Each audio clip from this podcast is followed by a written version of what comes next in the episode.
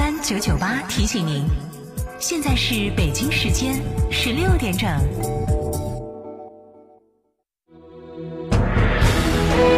成都的声音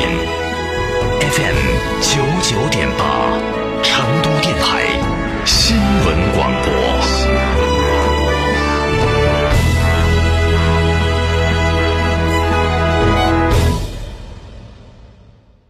高姐，你租房哪儿找的哦？上住建局成都住房租赁交易服务平台呀，房源多而且全黑夜，签约备案啥子的还能网上办，都不用跑趟摊儿。那我也去成都住房租赁交易服务平台。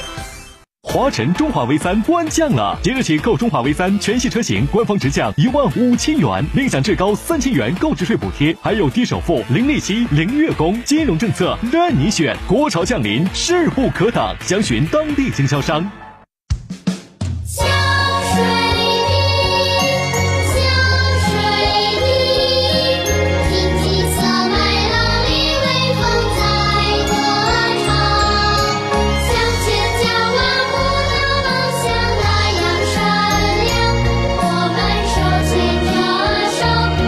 成都市节约用水办公室提醒您：节约用水，从我做起。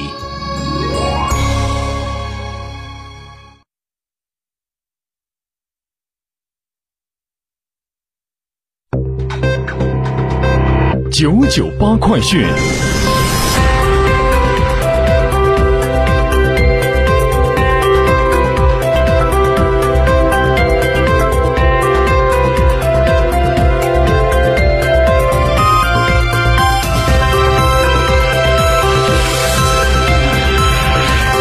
北京时间十六点零二分，来关注这一时段的九九八快讯，我是蓝霄。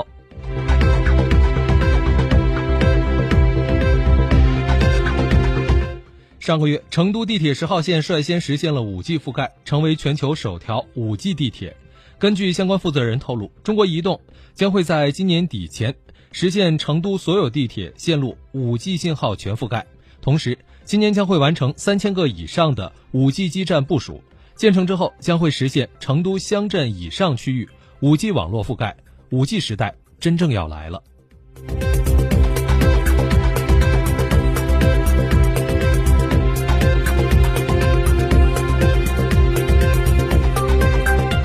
记者从成都文联了解到，第十届茅盾文学奖评奖办公室对外公示参评作品，初步认定共有两百三十四部作品符合茅盾文学奖评奖条例所规定的参评条件。其中，成都文学院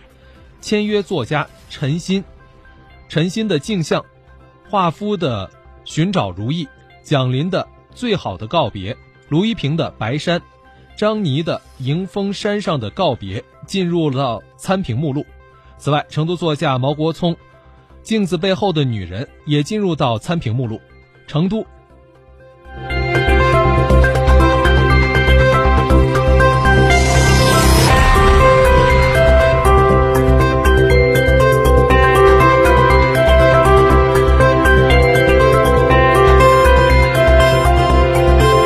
来关注国内其他方面，在今天下午的例行记者会上，商务部新闻发言人高峰表示，中美贸易摩擦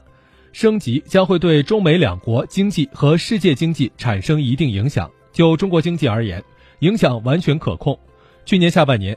我们出台了六稳措施，已经取得了相当的成效，将会进一步实施好，解决企业面临的困难。目前，国内消费品价格稳定。将会密切关注走势变化，及时采取必要措施。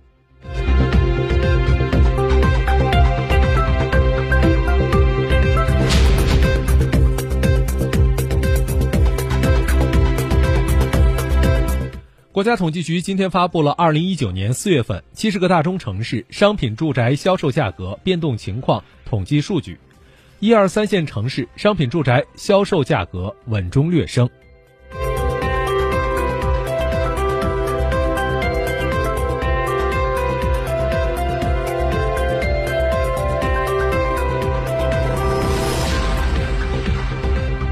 今天，生态环境部公布二零一九至二零二零年蓝田保卫战重点区域强化监督定点帮扶工作进展情况。生态环境部表示，今年五月八号，二零一九至二零年，蓝天保卫战重点区域强化监督定点帮扶工作正式启动，重点对京津冀及周边地区、分位平原地区工业企业污染防治、涉气散乱污企业点位未完成整改问题，应淘汰锅炉整治不到位问题、车用油品整治不到位问题情况开展监督帮扶指导。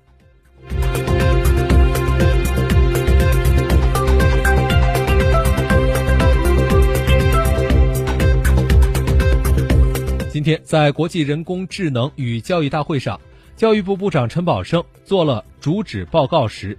透露，中国对促进人工智能与教育融合发展进行了一些积极探索和尝试，计划到二零二零年建立五十家人工智能学院、研究院或交叉研究中心。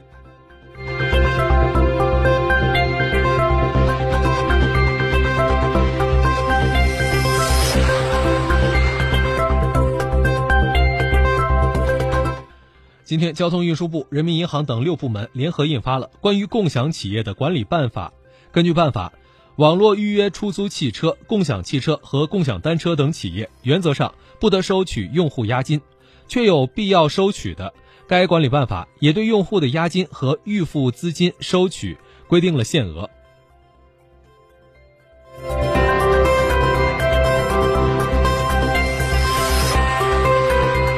今天，在嫦娥四号落月四个多月之后，中国科学院国家天文台宣布，由该台研究员李春来领导的研究团队，利用嫦娥四号探测数据，证明了月球背面南极艾特肯盆地存在着以橄榄石和低钙灰石为主的深部物质，而此前人们并不确定月球深处究竟有什么。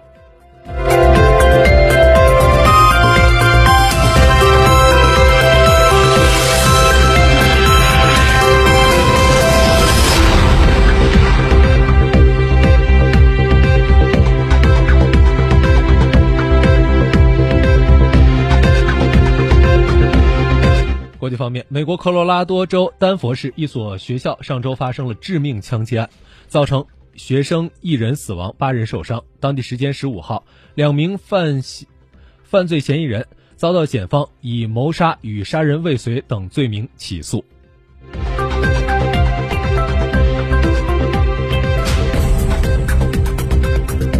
美国旧金山市监事会近日以八比一的投票结果禁止政府购买。以及使用面部识别技术，这使得旧金山成为美国第一个禁止面部识别技术的城市。该禁令只针对当地警方以及其他市政相关部门。面部识别技术被全球广泛应用，但该技术也曾被证实频繁出错，这也推动了旧金山这项禁令的讨论。